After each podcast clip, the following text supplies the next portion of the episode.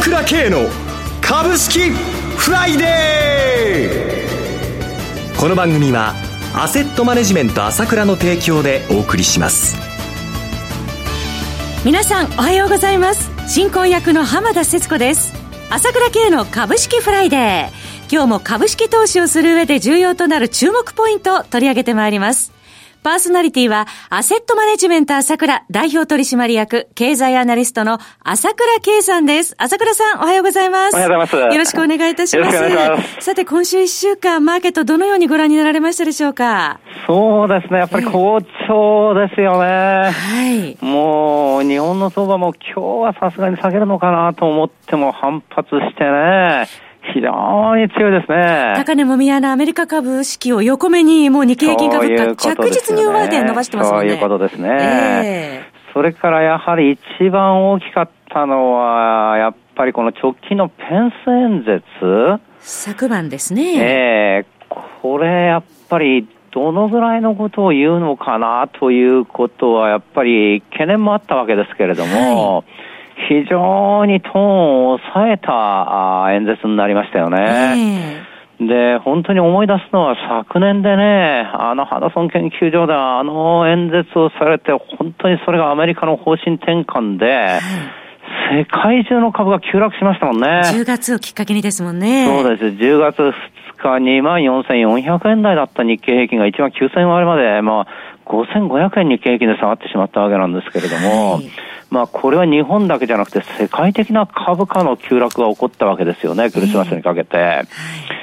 で、それで本当にこのアメリカが対中政策を転換したわけですけれども、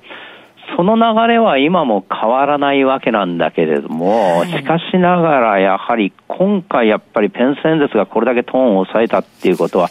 明らかに、やはり、これ以上は大統領選までは、激しい対中の摩擦は、激しさを増さないよと、ここまでだということがはっきりしてきたと思いますね。はい、えー、もちろんファーウェイの問題とか、基本的なね、問題っていうのは、これは解決しようがないんだが、少なくともこれ以上悪くならないな、当面はということが見えてきた感じがしますね。えー、えー、今日の相場自体は、まあ、あニューヨークダウは若干安で、ナスダックは高いわけですけれども、はい、まあ、あ決算で、まあ、アマゾンがいろいろあったりしたわけなんですけれども、しかしながら、アメリカ株も年末に向けて、もうニューヨークダウもいくらもですね、えー、まあ、あ史上最高まではありませんけれども、これはもう時間の問題で抜いてくると思いますし、日本の相場も昨年の高値2万4400円を抜ける高値が、あた流れが出てくるなというふうに思いますよ。2万3000目前となってまいりますもんね、そうですね。えー、さらにいける流れになってくると思いますね。はい。さて、朝倉さん、今回アメリカ視察旅行ということでしたが、お帰りなさいませ。どういうところを中心に今回ご覧になられたんでしょうか？そうですね。やっぱり西海岸 IT のメッカですよね。サンフランシスコ、ロサンゼルス、シリコンバレー、えー、その辺ですよね。サンフランシスコといえば、あの、スタンフォード大学もありますし、あの、世界の IT の中心のシリコンバレー、今おっしゃった通りございますもんね。そうですね。えー、本当にスタンフォード大学中心に、まあ、いろいろやってシリコンバレーなんですけれども、はいまあ、今のこの企業、そのまさに世界を席巻してるけど、アップル、グーグル、インテル、フェイスブック、ウーバー、ツイッター、もうすべてあそこじゃないですか。えー、えー、もうすべてあそこで、もう世界一成功してる地域ですよね。IT のメッカですけどもね。はい、もう実際ここを見てきて、やはり成功の凄まじさによるこのいろんな物価高いろいろあるわけですけれども、はい、ただ重大なやっぱり問題もですね、街に起きてるな、ないしこれがやっぱぱり世界の我々の未来なのかなという感じも衝撃を受けました。はい。朝倉さん、その重大な問題っていうのは一体どのようなものなんでしょうか？要するに成功しすぎちゃってるわけですよ。えー、成功しすぎちゃってる人たちがもううじゃうじゃうじゃうじゃ出てくるっていうことは、はい、お金がううだってるわけだけども、その反動もあるわけですよ。お金が山ほどあるんだから物価がどんどんどんどん上がっちゃうわけだ。えーそんなことついていけないじゃないですか。だから街中にホームレスが溢れてるわけよ。何しろこのサンフランシスコのエリアでは、ええ、いわゆる世帯年収、まあ、4人家族とか2人家族でもいいんですけれども、ええ1300万以下年収で、低所得者だから。そうなんですか。そうなんです。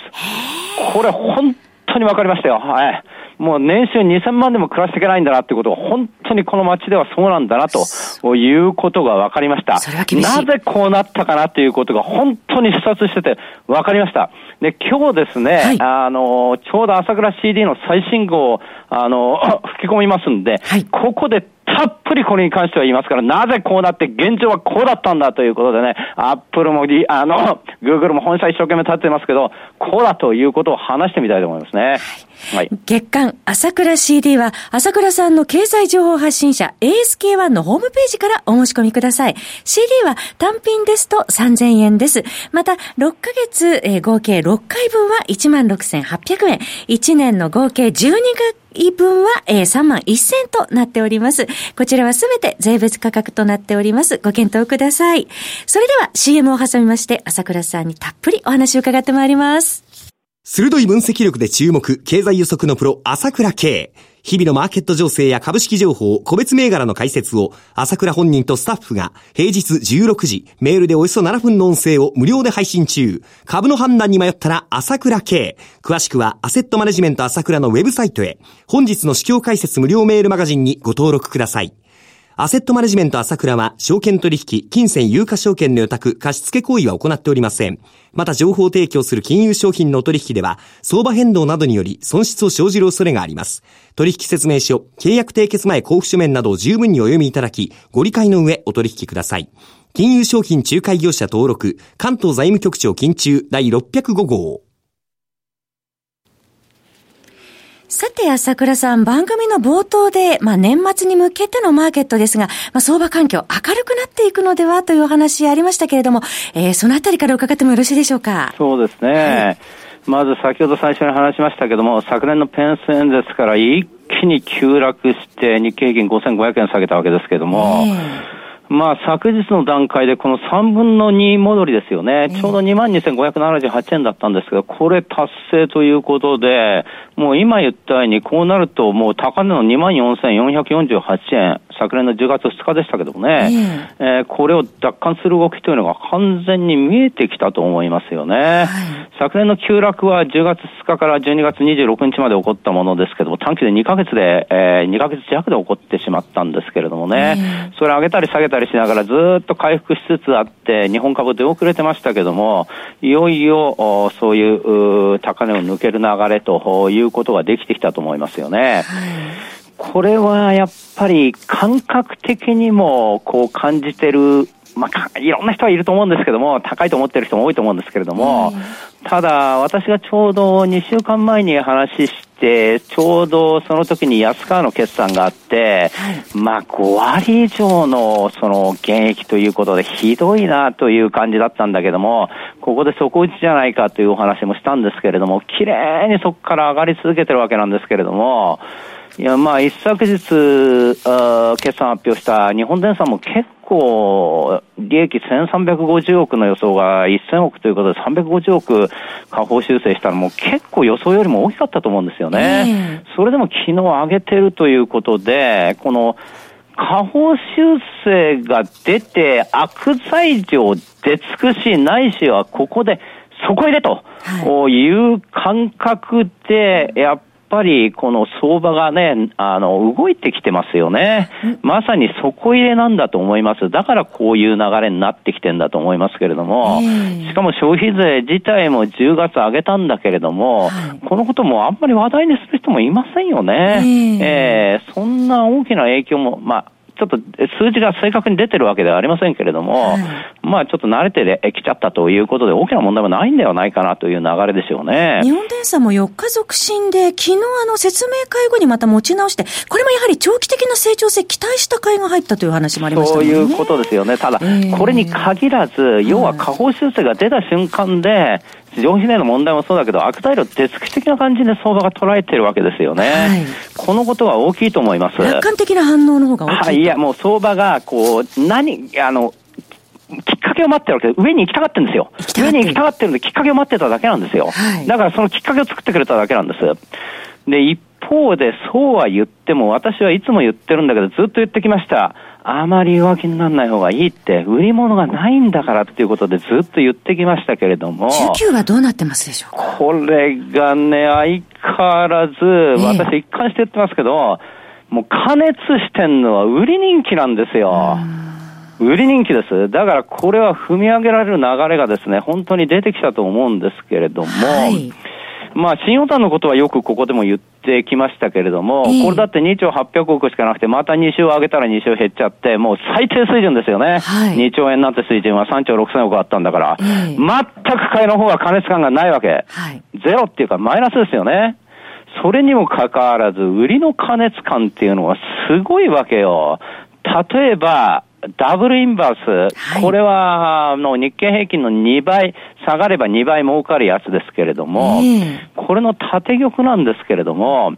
8月16日段階で、ちょうどだから2ヶ月前ですよね、およそね。はい、これが1384万、4万だったんですよ。えー、これが今6511万ありますからね。約5倍ですね。5倍ですよ。どーんとうろうろうろうろうって気になっちゃってるわけよ。えー、で、一方これに対応する日経レバー、倍あれば倍儲かるってやつは、これは8月16日806万だったのが今244万だからね。こちらは4分の1。4分の1になっちゃってるの。ええー、もう、これは端的にこの通りで、はい、要はもう、上がるわけないんだから、売り売り売りって感じで、こっちの人気ばっかりいっちゃってるわけよ。で今見てください。もう売買代金っていうか2兆円もできないじゃないですか。最初上がって400円うんぬんって上がった時は2兆円以上できたけどもできないでしょ、はい、薄いんですよ。いや、私一貫して言ってますよね。売り物がなくなるんだよと、日銀がと自社株買いが買ったら外出てこないんだから、はい、それで、無理やり売ってるやつが、だから空売り比率が大体8月頃はですね、45%の上で、下手すりゃ50%に行っちゃう時もあったんですけれども、はい、今ちょうど5ポイントぐらい減ってきてますよね。40%近くですね。えー、この、この関係で売りの力、空売りの力が少し少なくなったので、はい、えー、こういうふうにじわじわ上がってきてるんだけども、まだ本格的な買い戻しになっているわけではないわけですよ。はい、そこに持ってきて売り物がありませんよということで、売りが全部水浸しになっちゃってますよという現状を考えるとですね私は年末までにですねこの2万4448円を抜いてですね予想以上に上がっていく可能性が出てきたかなというふうに考えてますね。年末に向けて期待したいところです。えそろそろ番組もお時間が迫ってまいりました。お話はアセットマネジメント朝倉代表取締役経済アナリストの朝倉圭さんでした。私朝倉慶が代表を務めます。アセットマネジメント朝倉では SBI 証券楽天証券証券ジャパン無列並みの口座開設業務を行っています。私どもホームページから口座開設していただくと週2回無料で銘柄情報を提供するサービスがあります。ぜひご利用ください。それでは今日は週末金曜日頑張っていきましょう！この番組はアセットマネジメント朝倉の提供でお送りしました。最終的な投資判断は皆様ご自身でなさってください。